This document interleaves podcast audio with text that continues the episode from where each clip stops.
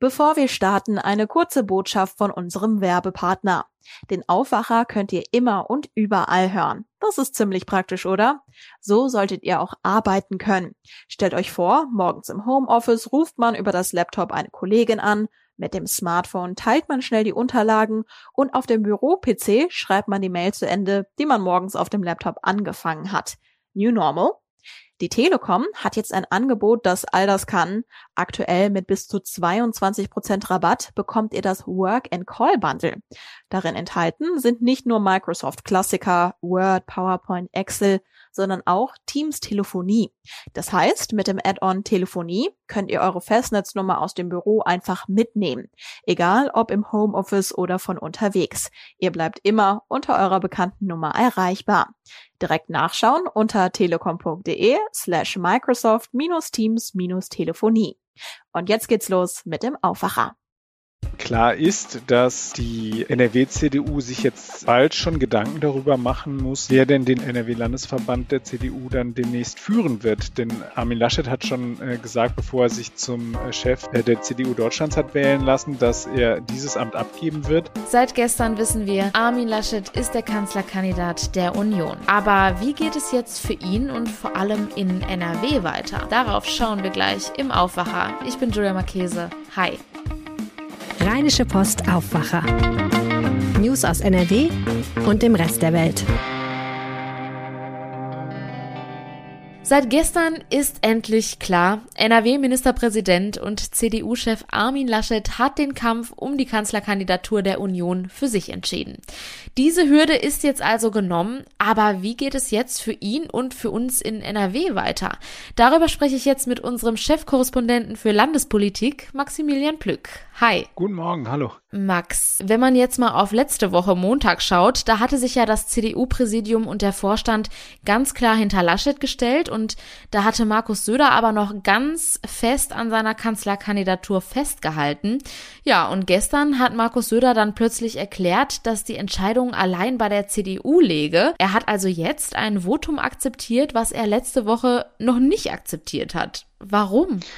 Also es ist ja so, dass es am Ende Armin Laschet den Bundesvorstand auch dazu gezwungen hat, ein klares Votum abzugeben. Also das war jetzt in der vergangenen Woche hat man ein, ein Bekenntnis abgegeben, aber es gab keine richtige Abstimmung. Und nach einer sechsstündigen Sitzung hat dann äh, der äh, Armin Laschet es dann tatsächlich geschafft, dass er dann die, die Anwesenden dazu gebracht hat, dass sie eben mehrheitlich für ihn gestimmt haben mit einem ordentlichen Ergebnis. Und dann äh, war da auch äh, nicht mehr dran rumzudeuteln. Und äh, das hätte jetzt auch dazu dazu geführt, dass am Ende alle wirklich äh, maximal beschädigt daraus gegangen wären, wenn jetzt äh, äh Söder nochmal dieses Votum in Frage gestellt hätte. Diesbezüglich ist mir gestern ein Statement von CSU-Generalsekretär Markus Blume aufgefallen.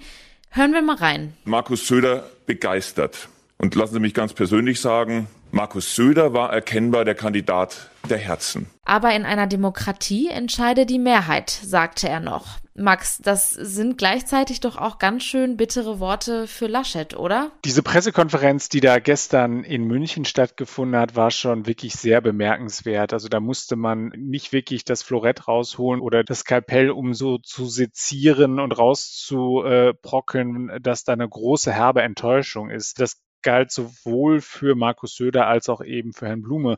Und bemerkenswert fand ich beispielsweise nur, um da eines herauszugreifen, den Satz, als er sich dann wirklich bei seinen Unterstützern bedankt hat, hat Markus Söder dann darauf verwiesen, dass er gerade bei den jungen, modernen, die auf Zukunft aus waren, äh, hat er sich für ihre Unterstützung bedankt. Das ist natürlich ne, nochmal ein klarer Affront. Also er ist der Mann, der für Moderne und für äh, die Zukunft steht und Armin Laschet ist halt eben so ein bisschen der ewig Gestrige. So muss sich das anhören. Wenn man genau hinhört, dann merkt man schon, dass da eine sehr große Enttäuschung ist. Da hat sich Markus Söder das anders vorgestellt. Aber am Ende geht er jetzt als der äh, gestärkte Mann nach, nach Bayern zurück. Also auch wenn er jetzt da klein beigeben musste äh, um das Gerangel um die Kanzlerschaft. In Bayern ist er jetzt wirklich trotzdem jemand, der da ein sehr hohes Ansehen äh, genießt. Und insofern kann er, glaube ich, am Ende des Tages sagen, dass dieses, was der Union insgesamt geschadet hat, womöglich auf sein Konto einzahlt am Ende. Welche Reaktionen gab es denn jetzt auf die Kanzlerkandidatur von Armin Laschet, vor allem aus NRW? Also die Reaktionen sind vor allem in der NRW-CDU, würde ich sagen, große Erleichterung. Also man war ja in NRW sowieso äh, überwiegend für Armin Laschet. Also da standen die Truppen geschlossen, wenn man das mal so äh, formulieren möchte. Aber es war tatsächlich so, dass Gesprächspartner noch bis gestern Mittag, als dann sich CSU-Chef Markus Söder dann wirklich äh, abschließend erklärt hat und gesagt hat, dass er ähm, sozusagen das Feld für Armin Laschet überlässt, da war die Unruhe in äh, CDU-Kreisen auch hier hier in NRW noch groß. Also da, hat der eine oder andere noch befürchtet, dass sich die Hängepartie womöglich noch weiter hinziehen könnte und es dann noch womöglich am Ende zu einer Kampfabstimmung äh, in der Fraktion hätte kommen können. Das war dann aber ja, wie wir jetzt wissen, nicht so und deswegen große Erleichterung. Äh, beispielsweise Bodo Löttgen, Chef der äh, CDU-Fraktion im Nordrhein-Westfälischen Landtag, hat mir gesagt, Armin Laschet hat Nervenstärke bewiesen und die gesamte Woche über Durchsetzungsstärke, Integrationsvermögen und Führungskraft gezeigt. Also du siehst, die waren alle voll des Lobes, aber da spricht natürlich auch eine große Erleichterung äh, daraus, dass es endlich vorbei ist, dieses äh, Hickhack und dieses Hin und Her, das der Union äh, wohl möglich oder äh, mit Sicherheit auch großen Schaden zugefügt hat. Hm. Bereits am Wochenende ging es in der Sonderfolge des Aufwachers auch über den Unionspoker.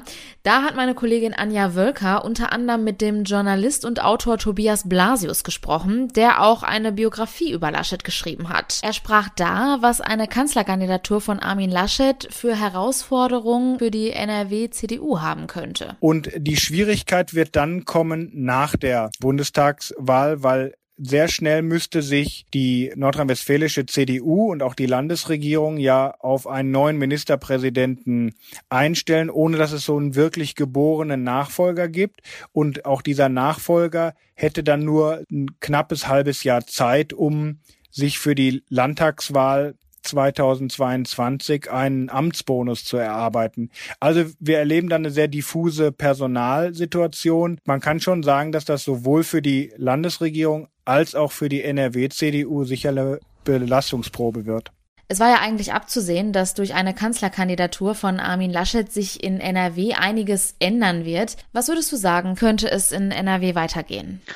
Also das hat mehrere Facetten, das Thema. Ähm, klar ist, dass die NRW-CDU sich jetzt bald schon Gedanken darüber machen muss, wer denn den äh, NRW-Landesverband der CDU dann demnächst führen wird. Denn Armin Laschet hat schon äh, gesagt, bevor er sich zum äh, Chef der CDU Deutschlands hat wählen lassen, dass er dieses Amt abgeben wird. Im Mai wird es eine Landesvorstandssitzung geben, auf der dann auch beraten wird, wer denn der neue Landesvorsitzende sein könnte.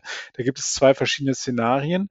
Das für Laschet sicherlich etwas bequemere Szenario wäre, wenn er es schaffen würde, einen Vertrauten dort zu installieren. Da sind, werden immer die Namen von ähm, Herbert Reul, dem NRW-Innenminister, und von NRW-Gesundheitsminister Karl-Josef Laumann genannt. Das hätte dann den Charme, dass Laschet dann womöglich doch äh, auf das Amt des NRW-Ministerpräsidenten wieder zurückkehren könnte, wenn es denn in, äh, im Bundestagswahlkampf nicht mit der Kanzlerschaft etwas wird.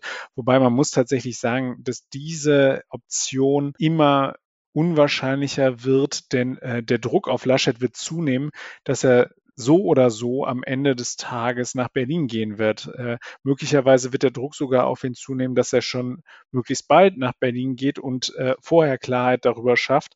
Das würde dann allerdings bedeuten, dass er dann halt eben nicht mehr äh, NRW-Ministerpräsident wäre. Und das würde dazu führen, äh, dass es jemand werden muss, der jetzt schon ein Landtagsmandat inne hat. Und wer kommt dafür in Frage? Also im Raum kursieren immer drei Namen. Das eine ist Verkehrsminister Henrik Wüst, der ein Landtagsmandat. Das andere ist Bodo Löttgen, der NRW-Fraktionschef der CDU. Und dann als dritter äh, Lutz Lienkemper, NRW-Finanzminister. Wobei die überwiegende Mehrheit der Gesprächspartner äh, sich dazu versteift zu sagen, dass der aussichtsreichste Kandidat ähm, Hendrik Wüst wäre. Und vor welchen Herausforderungen steht denn jetzt Armin Laschet? Was kommt auf ihn zu? Armin Laschet wird die Monsteraufgabe bewältigen müssen, dass er einerseits die ähm, Union, die er jetzt durch diesen Machtkampf doch Schaden genommen hat, dass er die wieder äh, aufrichtet, dass er ein Wahlkampfprogramm auf die Beine stellt, dass die Mehrheit davon überzeugt, die vielen Zweifler, die es ja laut Umfragen an seiner Person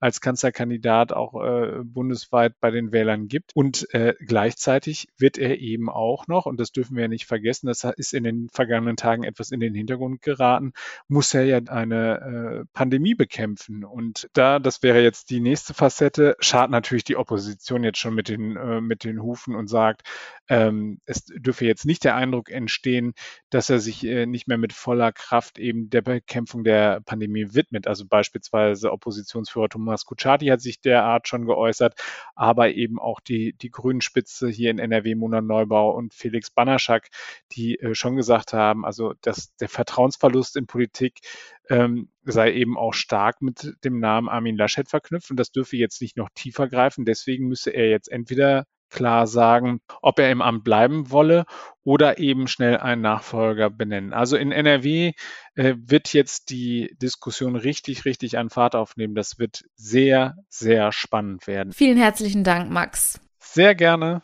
Moderna, BioNTech und AstraZeneca. Die schnelle Entwicklung der Corona-Impfstoffe war in der Pandemie ein unglaublich wichtiger und wissenschaftlich großartiger Schritt. Am Dienstag hat die EU-Arzneimittelbehörde außerdem den US-Impfstoff Johnson Johnson zugelassen. Seitdem geimpft wird, gibt es aber auch immer wieder hitzige Diskussionen darum, wer vielleicht auch früher als angedacht geimpft wird. In Duisburg wurde über die Impfung des Hafenchefs diskutiert, in Neuss jüngst über die Impfungen von Lehrern, die eigentlich noch nicht an der Reihe waren. Und in Hamminkeln soll ein Arzt jetzt 200 Menschen gegen Geld geimpft haben. Was steckt dahinter? Darüber spreche ich jetzt mit meinem Kollegen Henning Rasche. Hallo. Hallo, vielen Dank. Geld gegen Impfung. Henning, wie sollen die Impfungen abgelaufen sein? Also, der Hausarzt, ein Schermbecker Allgemeinmediziner mit einer Praxis in Schermbeck im Kreis Wesel, hat am Sonntag eine Festscheune, in der eigentlich Schützenfeste und Hochzeiten stattfinden, gemietet und hat da rund 200 Impfungen durchgeführt. Also er hat AstraZeneca-Impfstoff verwendet, den er vom Kreis Wesel regulär auch zur Verfügung gestellt bekommen hat, allerdings um seine Patienten zu impfen, die Vorerkrankungen haben, die immobil sind, die sollte er damit eigentlich impfen. Und er hat dann tatsächlich Mitarbeiter verschiedener Unternehmen geimpft, die im Wesentlichen in die Prioritätsgruppe 3 fallen. Die Prioritätsgruppe 3 ist noch nicht dran. Wir sind noch in der Prioritätsgruppe 2. Wir haben heute mit dem Arzt gesprochen und er sagt, ihm sei nicht klar gewesen, dass die Gruppe 3 noch nicht dran ist und ähm, er ist davon ausgegangen, im Grunde rechtmäßig zu handeln. In deinem Text schreibst du, dass der Arzt diesen Schritt offenbar gegangen ist, weil nach eigenen Angaben er den Impfstoff offenbar nicht losgeworden ist. Kritik gibt es also wegen der Impfung von Menschen aus der Prio-Gruppe 3, die momentan noch nicht geimpft werden. Zweiter Kritikpunkt ist, dass er pro Impfung 80 Euro nehmen wollte. Was ist da dran? Der Arzt hat im Vorfeld der Impfungen an die Firmen, deren Betriebsarzt er ist, das ist zum Beispiel ein Borkener Energieversorger. Den hat er eine E-Mail geschrieben und gesagt, ich habe AstraZeneca-Impfstoff, ich könnte eure Mitarbeiter impfen, würde dafür 80 Euro pro Impfung in Rechnung stellen, um Kosten für Personal, rund 20 Mitarbeiter des Arztes waren am Sonntag im Einsatz und Kosten ähm, für die Scheunenmiete decken zu können. Ich habe mit einem Entsorger telefoniert, der war damit einverstanden und dann sind die Impfungen durchgeführt worden am Sonntag. Am Sonntag ist auch nicht bar abgerechnet worden, also da ist kein Bargeld geflossen, wie man das gelegentlich verstehen konnte, sondern es ist gar kein Geld geflossen. Und der Arzt sagt heute, er will das Geld den Firmen auch nicht mehr in Rechnung stellen, sondern stattdessen dem Kreis Wesel. Er ist jetzt der Meinung, der Kreis Wesel schulde ihm dieses Geld, rund 80 Euro pro Impfung, weil er die Impfung ja quasi im Auftrag des Kreises durchgeführt habe. Der Kreis selbst, den haben wir auch angefragt, der hat zu dieser Frage noch keine Stellung bezogen. Aber es ist äh, nicht ernsthaft damit zu rechnen, dass der Kreis das Geld bezahlen wird. Der WDR hatte am Montagabend den Fall öffentlich gemacht. Das NRW-Gesundheitsministerium hat gegenüber dem Sender den Arzt scharf kritisiert und gesagt, es wird jetzt eine berufsaufsichtliche Prüfung veranlassen. Wie hat sich das bis jetzt entwickelt? Also sowohl die Kassenärztliche Vereinigung Nord Nordrhein als auch das NRW-Gesundheitsministerium prüfen nach wie vor diesen Fall. Sie, sie gehen da nicht weiter in Einzelheiten, wollen offensichtlich auch keinen internen Prüfungen vorweggreifen. Und deswegen ist das durchaus möglich, dass es da Konsequenzen gibt. Ob das jetzt tatsächlich realistisch ist, weiß ich nicht. Ähm, das Gesundheitsministerium ist aber in der Regel nicht dafür bekannt, scharfe Parolen einfach mal so rauszuhauen. Also wenn Sie sagen, Sie prüfen berufsrechtliche Konsequenzen, dann nehmen, ist davon auszugehen, dass Sie das jedenfalls sehr ernst nehmen. Und die Kassenärztliche Vereinigung hat noch einmal daran erinnert, dass für Ärzte äh, nach wie vor strikt die Impfverordnung gilt und sie sich an die Priorisierungen zu halten haben. Wie bewertest du denn nach deiner Recherche jetzt diesen Fall? Also es ist ein durchaus zwiespältiges Gefühl. Man wäre jetzt zunächst geneigt zu sagen, das ist ein ganz schön raffgieriger Typ, der sich an den Impfungen bereichern wollte. Mein Eindruck ist, er wollte sich nicht unbedingt bereichern, sondern durch das Geld tatsächlich Kosten, die ihm entstanden sind, decken. Es ist verwerflich, extra Gebühren zu verlangen. Es ist verwerflich, dass er sich über die Impfverordnung hinwegsetzt und auf eigene Faust Leute impft, die noch nicht dran wären. Das muss er sich vorhalten lassen. Dafür muss er sich rechtfertigen. Es gibt so viele Leute, die noch auf ihre Impfung warten, die krank und alt und schwach sind und die rettende Spritze dringend brauchen. Da können wir eigentlich nicht uns jetzt erlauben, dass sich jeder Arzt irgendwie darüber hinwegsetzt. Das funktioniert nicht. Herzlichen Dank. Henning Rasche hatte die Infos. Die Nachrichten aus der Landeshauptstadt gibt es wie immer von meinen Kollegen von Antenne Düsseldorf. Hallo. Hallo und einen schönen guten Tag. Ich bin Philipp Kleetz und das sind einige unserer Antenne Düsseldorf Nachrichten an diesem Mittwoch. Heute wird der Bundestag in Berlin über die bundesweite Corona-Notbremse abstimmen. In Gebieten mit einer 7-Tage-Inzidenz von mehr als 100 soll es zum Beispiel zwischen 22 und 5 Uhr nächtliche Ausgangssperren geben. Joggen ist zwischen 22 und 24 Uhr weiter erlaubt. Es gibt auch Ausnahmen, zum Beispiel den Weg von und zur Arbeit. In den Schulen gilt Wechselunterricht ab einem Wert von 100, Distanzunterricht ab einem Wert von 165. Mit den Änderungen im Infektionsschutzgesetz sollen vor allem auch Regeln in Deutschland vereinheitlicht werden. Der Leiter des Düsseldorfer Gesundheitsamtes Klaus Goebbels begrüßt diesen Schritt. Ich bin ein großer Freund von einheitlichen Regelungen, weil man kann das, äh, glaube ich, keinem mehr äh, wirklich erklären, warum man in Baden-Württemberg äh, anders handelt als in Hamburg oder in NRW. Äh, man muss eben äh, verschiedene Szenarien äh, definieren, für die dann immer gleiche Regeln gelten. Dass die ständige Änderung der kritischen Inzidenzgrenze für Verwirrung sorgt, kann Goebbels ebenfalls nachvollziehen. Deswegen seien einheitliche Regeln, die angewendet werden müssen, ein gutes Mittel. Über die sogenannte Bundesnotbremse, die heute auf den Weg gebracht werden soll, haben wir auch mit Politikern aus unserer Stadt gesprochen, die im Bundestag sitzen und heute über das Gesetz abstimmen werden.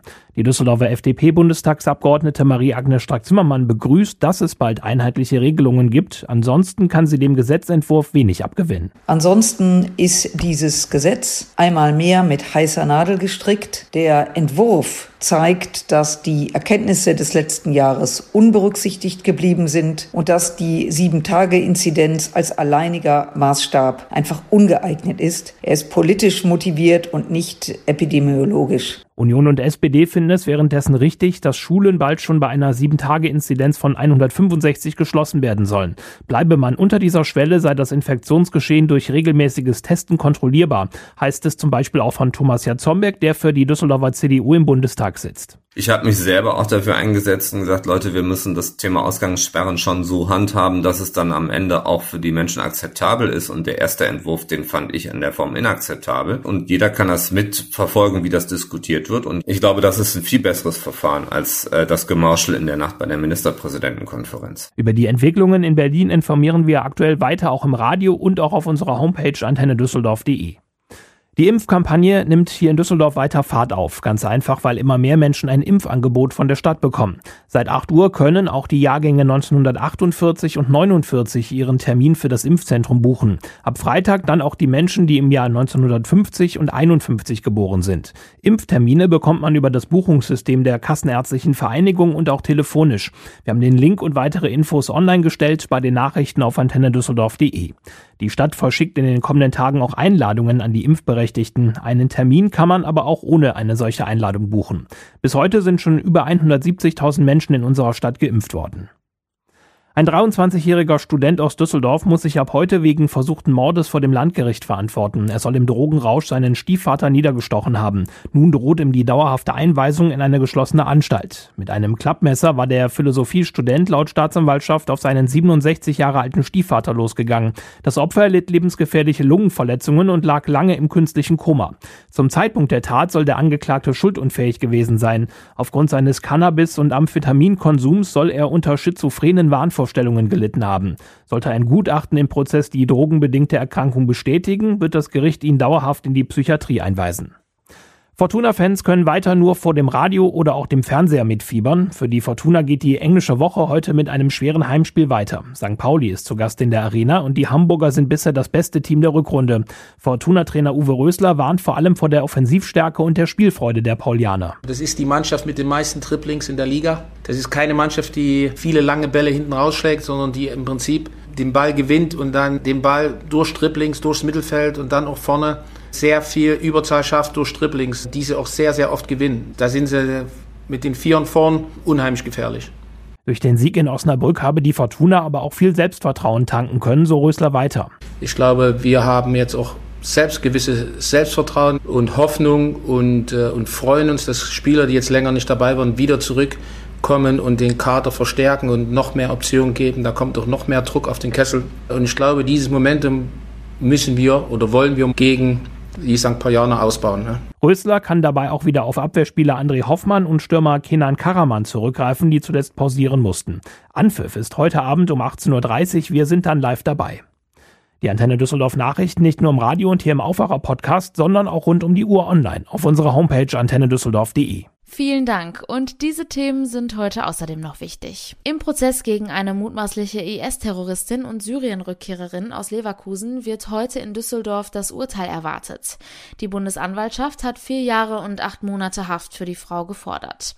Das Verfahren vor dem Düsseldorfer Oberlandesgericht hatte im Februar begonnen. Beim TÜV Nord hat die Gewerkschaft Verdi die Beschäftigten heute zu einem ganztägigen Warnstreik in mehreren Bundesländern aufgerufen. Auch Stationen des Prüfkonzerns seien von den geplanten Arbeitniederlegungen betroffen. Zum Schluss noch der Blick aufs Wetter. Und das bleibt von den Temperaturen weiterhin mild. Die Höchstwerte liegen bei 13 bis 16 Grad. Im Tagesverlauf sind aber immer wieder Schauer und Gewitter möglich. Das meldet der Deutsche Wetterdienst. Morgen kühlt es sich dann etwas ab, da liegen die Temperaturen nur noch bei 9 bis 13 Grad. Es bleibt aber meist niederschlagsfrei. Und das war der Aufwacher vom 21. April. Habt einen schönen Tag. Ciao. Mehr Nachrichten aus NRW gibt's jederzeit auf RP Online. rp-online.de